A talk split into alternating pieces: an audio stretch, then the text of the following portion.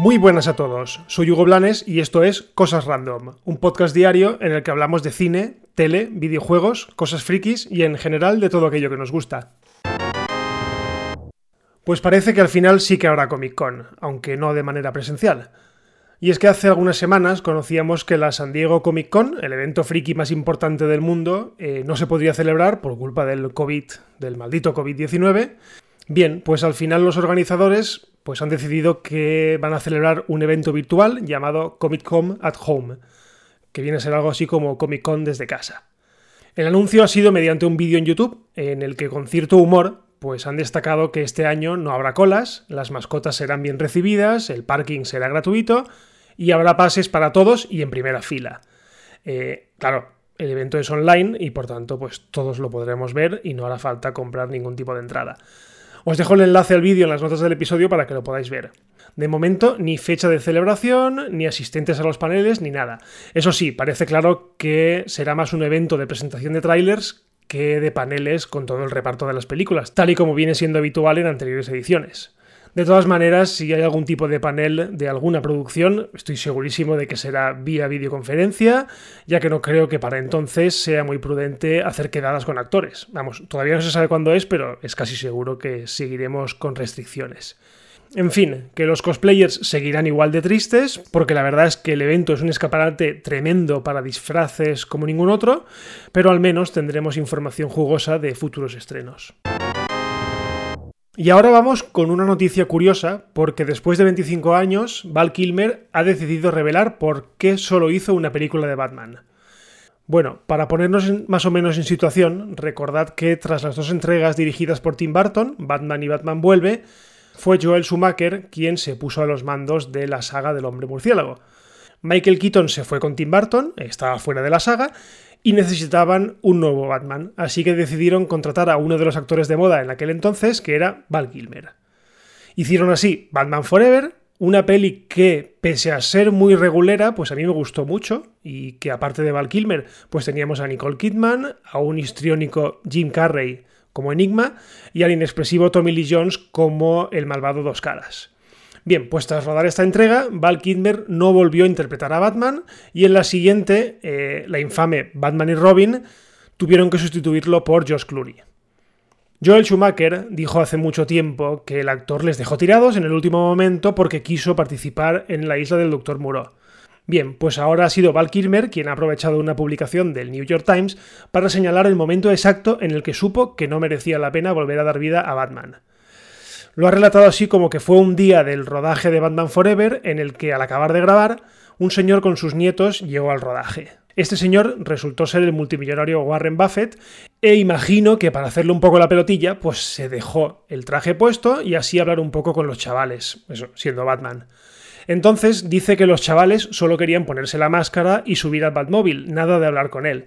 Fue entonces cuando pensó que daba igual quién interpretara a Batman porque la gente solo ve al icono.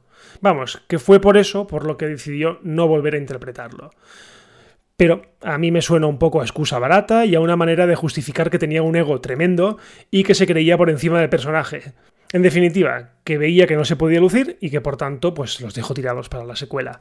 Lo curioso de todo es que parece que acertó, porque Batman y Robin resultó ser una mierda de proporciones cósmicas, así que se libró de una buena, aunque también es verdad que la isla del Doctor Moreau pues también fue otro truño importante y su carrera desde entonces pues fue cuesta abajo y sin frenos.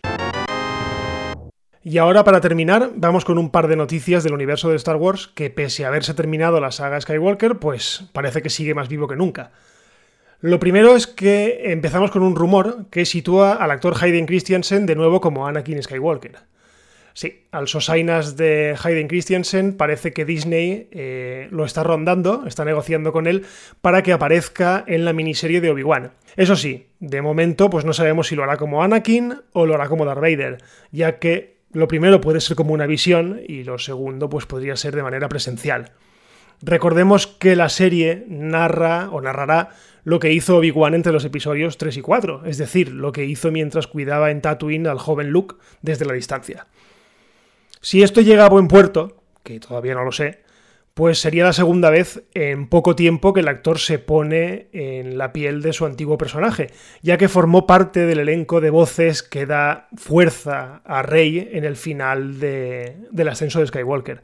Una presencia que la verdad, mm, a mí si no me lo dicen, yo ni me di cuenta.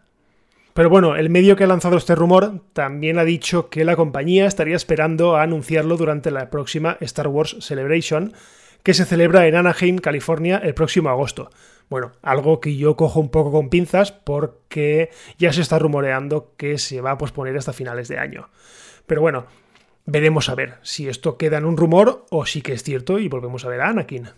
Y ahora la segunda noticia que tiene que ver con Star Wars se refiere a unas declaraciones de Dave Filoni, eh, máximo responsable de las series de animación Rebels y The Clone Wars, esta última que acabó además la semana pasada. Bueno, pues en dichas declaraciones eh, Filoni ha señalado que no esperemos una serie de animación nueva a corto plazo. Vamos, que no está dentro de sus planes, ya que pues él, tanto él como Disney, se encuentran totalmente volcados en producciones de imagen real, como por ejemplo The Mandalorian o las futuras Obi-Wan, la precuela de Rogue One y la serie de la cual os hablé hace pocos días que estará protagonizada por una mujer, pero de la cual, pues eso, no tenemos ni idea.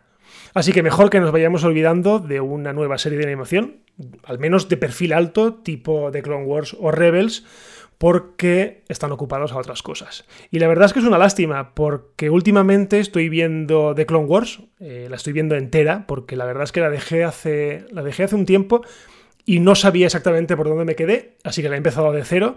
Voy por la tercera temporada y la verdad es que es una gozada. O sea, es una serie hecha con un mimo tremendo. Están sacando muchísimo jugo a ese espacio de tiempo que hay entre los episodios 2 y 3 y yo os la recomiendo muchísimo porque es muy entretenida. Y además me han dicho que el finalazo es tremendo. O sea, que yo estoy deseando que pasen los capítulos para, para llegar a ese final.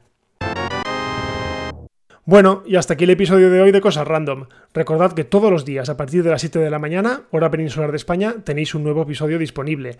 Y ya que estamos disponibles en todas las plataformas, pues lo de siempre. Nos podéis compartir, dejarnos valoraciones, estrellitas, lo que sea para animarme a seguir y para lo que os digo, para hacer que este podcast pues valga la pena. Y si nada pasa, pues nos escuchamos mañana. Adiós.